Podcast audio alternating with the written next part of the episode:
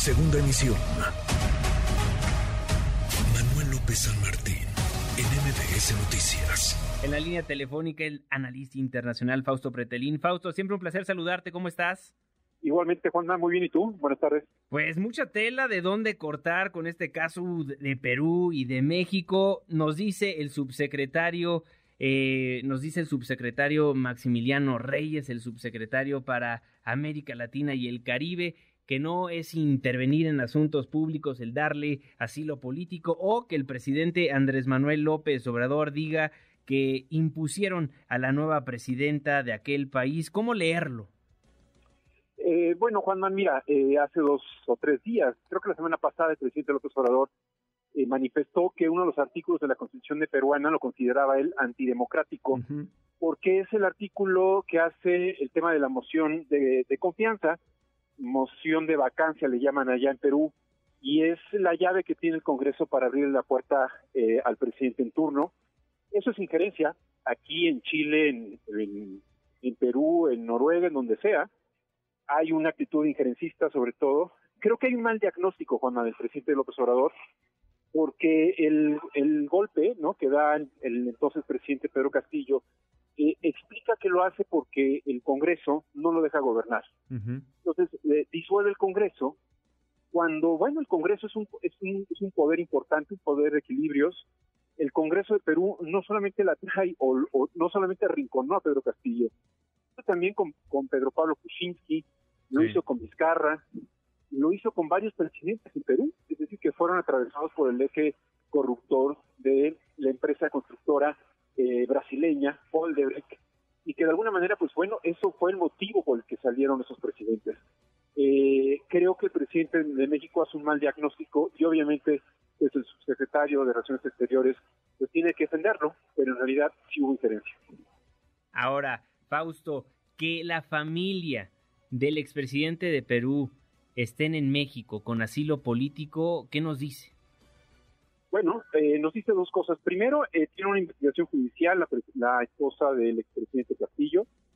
Es, eh, según el semanario Semana de Colombia, pues digamos que la que dirigía el órgano corruptor alrededor de Pedro Castillo, es decir, la que decidía qué empresarios se llevaban a algunos concursos, licitaciones, eh, eso, el, segundo punto es que eh, se ofrece el, asilo, pues nuevamente como lo como ocurrió con Evo Morales. Evo Morales, si tú recuerdas, Juanma, en 2015 lloró la constitución eh, bolivariana, de Bolivia, perdón, cuando él, en un plebiscito que él organiza, lo pierde, un plebiscito que iba a decidir si él participaba o no en las elecciones presidenciales del 2019, lo perdió, pero se presentó a las elecciones y él fue el factor que generó inestabilidad en Bolivia.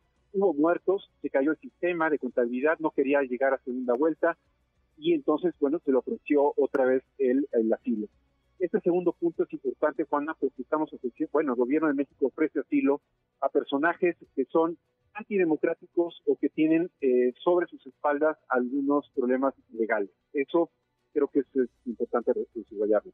Y el gobierno de Perú también declaró este martes persona non grata al embajador mexicano en Lima, pero dicen no vamos a estar rompiendo relaciones diplomáticas a pesar de la expulsión del embajador y dice es necesario que alguien cuide de los mexicanos allá. ¿Cómo, cómo leer esto también? Porque pareciera que todo es contradictorio. Bueno, es contradictorio porque no se aplican herramientas eh, diplomáticas eh, normales, digamos, ¿no? Es decir, por ejemplo, Ayer en un tuit el secretario de Asuntos Exteriores, Marcelo Ebrard, decía que el embajador mexicano no se merecía el trato que tenía eh, por parte de Perú, cuando eh, en términos diplomáticos y la Convención de Viena señala que se declara persona no grata, sí a un embajador, pero en realidad es dirigido al gobierno al que pertenece. Es decir, no es el, embajador eh, de, México en Perú a quien se le está sancionando. Sí, evidentemente él es el que tiene que salir del país en 72 horas. Claro. Eh, pero en realidad es una sanción a el gobierno de México directamente. Sin duda. Ahora, Fausto Pretelín, analista internacional, ¿qué está sucediendo en Perú? ¿Qué podemos esperar a lo largo de los siguientes meses? Van a haber elecciones anticipadas, pero de aquí hasta el 2024, ¿qué podemos esperar de un país que tiene un expresidente encarcelado, que ha tenido a varios expresidentes encarcelados, uno que inclusive se suicidó? Sí, así es. Pues mira, eh, Yo creo que la inestabilidad sigue, continúa. Eh, no es la solución el hecho de que este, eh, se esté adelantando las elecciones. Creo que eh, la inestabilidad comienza así desde el Congreso, continúa en el, Poder Ejecutivo. Perú tiene, Juana, ya pues prácticamente una década de enorme inestabilidad.